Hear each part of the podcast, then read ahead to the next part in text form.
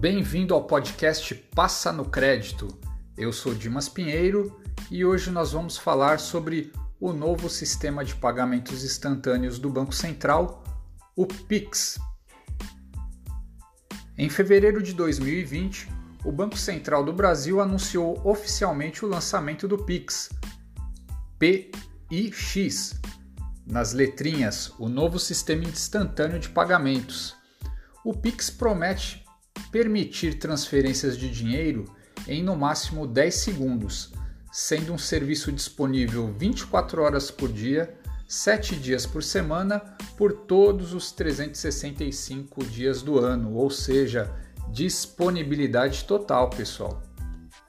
Contudo, ainda não estamos falando de uma total desintermediação das instituições financeiras, como vemos, por exemplo, em pagamentos peer-to-peer -peer via blockchain, uma vez que a disponibilidade do serviço aos clientes se dará através das instituições financeiras tradicionais.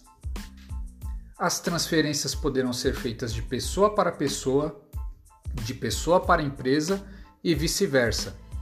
Além disso, será possível realizar pagamentos por QR Code, modalidade que tem se difundido pelo mundo e ganhando aí os seus primeiros passos aqui no Brasil através de fintechs e instituições aí como Mercado Pago que já fazem uso dessa modalidade também.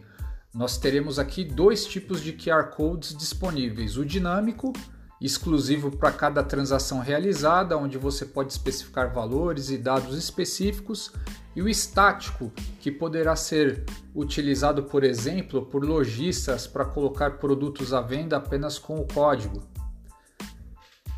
Desde 9 de abril de 2020, o Pix está em teste e simulação de pagamentos fictícios e está previsto para julho de 2020 testes obrigatórios para as instituições financeiras que possuam mais de 500 mil contas ativas, porque para elas o Pix será o sistema padrão de transferências.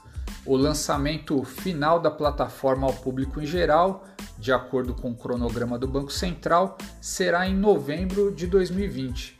Algumas oportunidades aqui que a gente pode explorar para o segmento de crédito e cobrança observando o PIX. A primeira, maior velocidade na liberação de crédito em operações financeiras. Uma outra, liquidação instantânea de dívidas em recuperação de crédito.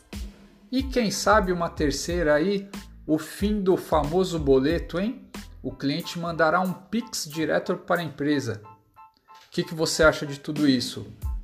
Será que teremos outras aplicações inovadoras para o Pix? Mande aqui a sua contribuição para o nosso podcast. Um abraço e até o próximo episódio.